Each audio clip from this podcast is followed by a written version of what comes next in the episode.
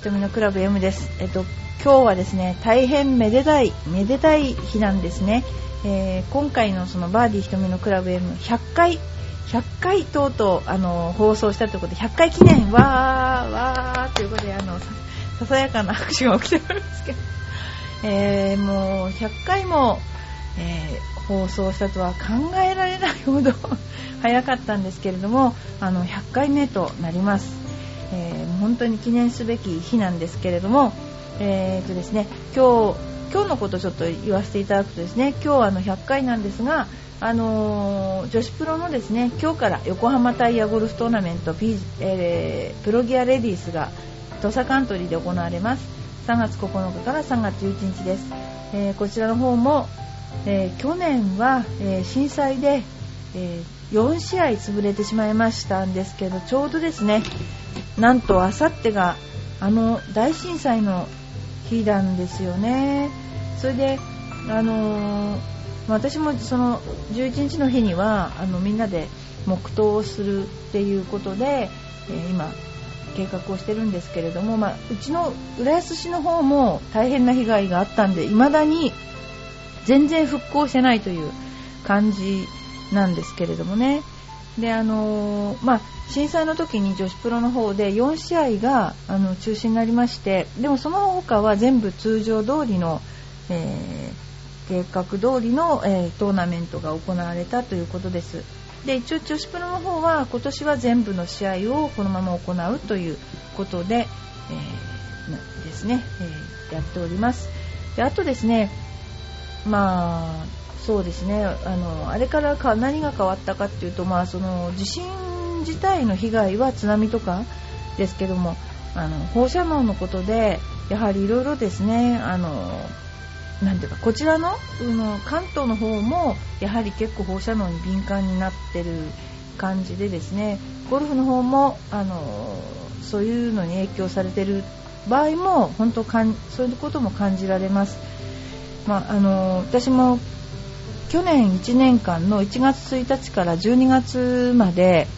地震が起こった場所と震源地と大きさを世界地図で表している YouTube がありましてそれをあの見たんですけれどもやっぱ東日本大震災っていうのはもう爆発的な大きな威力で地軸をなんかちょっと動かすぐらいの威力だったようでただずっと余震も含めて日本地図上がもう真っ赤になっていてああこんなとこに原発があったら、まあ、本当にいつかは、まあ、そういうことなんていうかな事故になるんじゃないかなっていうようなもう本当にすごいその皆さんも YouTube ご覧になっていただいたらすごいびっくりされると思うんですけど世界での地震の起こってる箇所と震源地ともうそれ本当に去年はすごかったですね。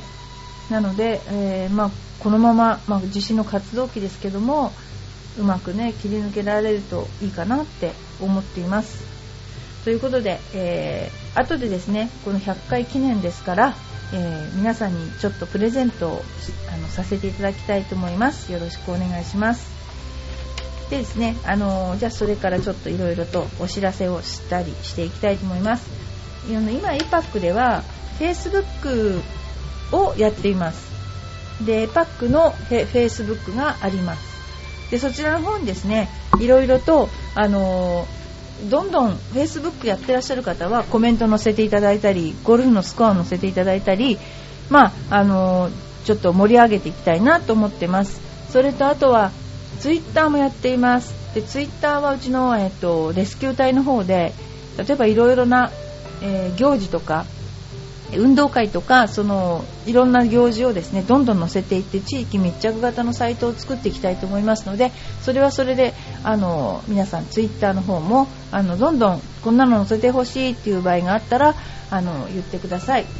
でそれがですねえー、っとそれはツイッターはゴルフの、えー、なんだっけもう一つのサイトの方ですねレスキュー隊。フェイスブックは本普通のあのホームページ開けると右側のところにペロペロっとペロペロっと出てるところを押していただけるとありあの見えます。かつ皆さんもどうぞ投稿してください。っていうようなお知らせ。それから、えーと、まだこれあの私も見てないんですけども実はあのうちの生徒さん生徒さん情報なんですけれどもうちの生徒さんでゴルフダイジェスト主催のスタイルゴルファープロジェクト2011というので遠藤さんがあ言っちゃった。遠藤さんが見事大賞に輝きました。で商品はアルファロメオをもらったそうなんですけど、えー、まだ私が忙しかったせいもあり一度もお目にかかっていません。遠藤さんどうぞ今度乗ってきてください。でもあのなんか私があの応援してまあ応援してたからっていうわけではないんですね。でまあ、銀座でいいですとご馳走してくれるのは銀座でいいですと私が書いあの遠藤さんに一応伝言したところ、えー、馬郎町の超高級焼き鳥でお願いします遠藤という。なんか返事が返って超高級焼き鳥ってどんな焼き鳥なのかよくわかんないんですけども、えー、そういう頑張る生徒さんがおられるというちょっと報告。ともう一つ、えー、今ジュニア競技会っていうのを独自で行ってるんですけどショートホールなんショートコースで行ってるんですけど、まあ、行ってますがとあのルールとしては上手い子はクラブ3本しか持っちゃいけないってね。でパッターは絶対持つでしょ。だから3度と7番とか何しろ3本しか持っちゃいけないルールで、えー、田辺君が33ストロークで回って優勝したという。なんかうちはそういうあの全クラブ持たせないジュニアスクールなんでそういう面白い回り方をしています。で今割と何だろう競争させないあのー、っていう考え方が多いんですけどうちはバンバン競争させています。なんでかっていうとそんな小さいこと競争して勝ったって負けたって大したことじゃないから。そのなんかよく私一番運動会でもうこれ言っちゃう100回だからあの頭に来たのは小学校の運動会に娘の運動会行った時に障害物競争をやって一番最後に PTA の親が座っててそれとじゃんけんして負けたら戻るっていう馬鹿げたね。めちゃくちゃ馬鹿げた運動会がありましたけどもうそういう何が平等か分かんないけど私もそういうの大嫌いでそういうのもちゃんとやって悔しいとかねあの嫌だったとかなんかそういう思いをさせてこそ人間ってあの人の気持ちが分かるんで全部平等でひょっこり育てたからって何なのよっていうそういう感じ。あとなんかあの玉転がしってあるじゃないですか。あの玉転がしの大玉転がしか。大玉転がしのところにあの転がしてたら自分も転がっちゃったっていうありますよね。昔よくありましたよね。大玉転がして反対側に自分も巻き込まれて転んじゃうとかありますよね。でそれ危ないから中止になった。も自分の運動神経が悪いことを棚に上げてですねそういうことを中心されてしまう親ってのもすごいなと思って。ドッジボールもなくなりましたよね。なんかあの運動用にはですね全て怪我はつきものなんですね。安全にできることなんかだけじゃないんですよね。で昔なんかどうしたんだろうな。3メートルぐらい高いジャングルジムとか平気でありましたけどね。あのあれで落ちて怪我した子なんて見たことないけど、まあ、そんなような時代ですね。まあ、そんなようなことです。で、えーと、あとはですね、えー、ゴルフクラブのことですけれどもテーラーメイドさんから新しいクラブができてあの早速今うちのスクールに入ってます。で、えーと、テーラーメイドさんのグローレっていうクラブとロケットボールと R11 というクラブがあとゴーストのパターンもそうですけども全部試打することができます。全部うちに入ってますね。でそれをどうぞですねあの一度試打しにいらしてください。えー、違いが分かると面白いかなと思います。はいそれではですねちょっとゴルフの話題をさせていただきたいと思います、えー、まずですねゴルフでなんか運が悪かったことっていうのを結構やってるんですけどもこんなのなかったらいいのにねとかこれがなかったらねっていうちょっとそういうのを集めてますけれども、えー、前夜から当日の早朝4時までの泊まり残業さえなければ 前夜に鉄腕の誘いさえなければ あプレーで運が悪かったことでしたね。僕は蛇が大嫌いなんですがボールを探してラフを走っていたら何かにつまずき木の枝でも落ちてか落ちてたかと思って振り向いたらその木の枝が林に向かってシュルルルって以降はもうスイングリズムとかめちゃくちゃになったことがあります、えー、あります。ヘビはよくいます。でこの間もスカイウェイでコースを横断してました。であとはすごい脱皮した川とかありますよね。蛇はねいます。ゴルフ場は。まあ幸運だと思ってあのやってください。次。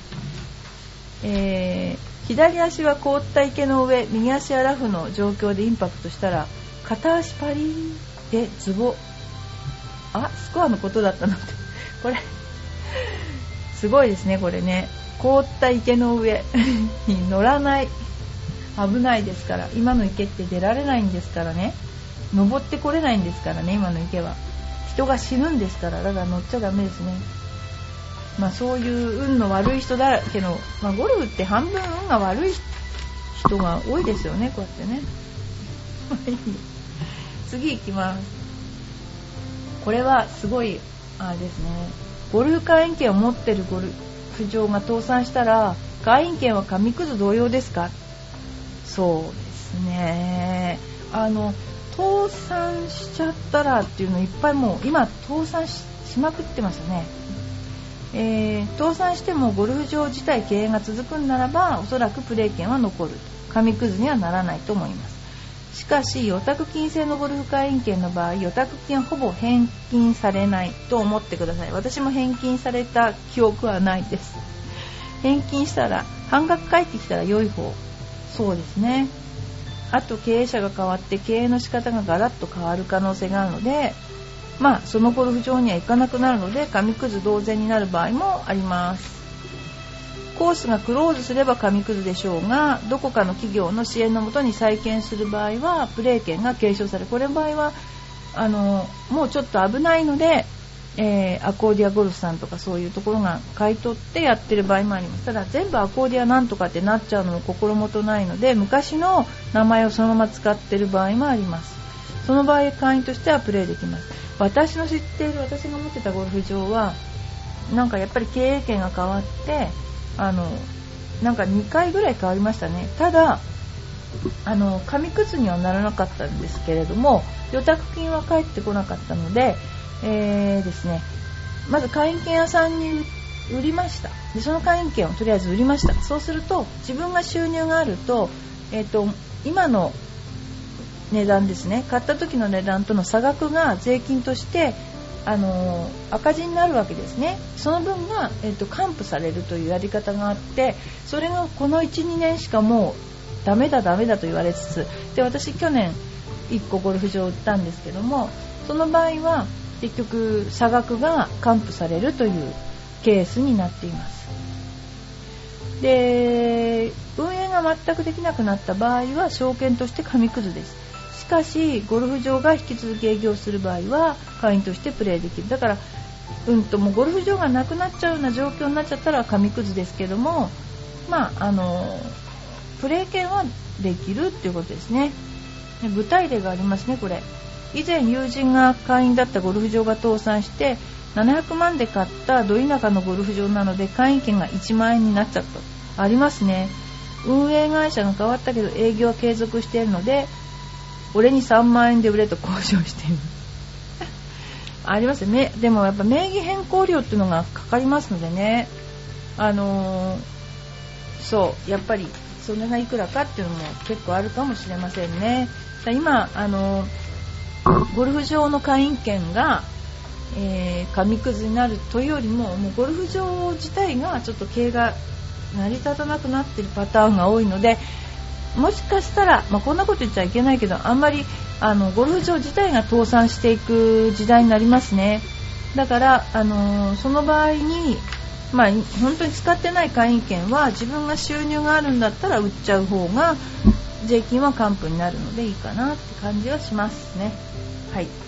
そんなゴルフ場のお話でした。それからですねあのー、ちょっとこれ関係ないネタ言っていいですか？えー、今あの地震で私あの自分の家に住んでないんですけどあのー、マンションの5階に住んでるんですね今。珍しく私5階って生まれて初めて住むんですよ。5階とか。地面に地べたに足がついてないところに住んで5階っていうのは本当初めてなんですけどもあのそこの5階の人たちが何ていうのかな。うちのその柳通りにガストってあるじゃないですか。でガストの隣にテラコッタっていうイタリア料理のお店をやってらっしゃるんですね。でよく朝とか主人が会うらしくてじゃあ今度行きますよなんて言って。で行ったらその5階の人が経営者でその5階のもう1人の方がウェイトレスで。でそのもう1人の5階の人がそこのなんかインターネットを作ってあげたりなんかいろいろ手伝ってるとか言って。でうちが消費者みたいな。それでチーム5階と言われていてあのー、まあ、本当にね、あのー、なんだろうこういうふうに隣同士お隣さんがいてあのマンションのお隣同士っていうのも初めてなんですけどもなんか面白いつながりで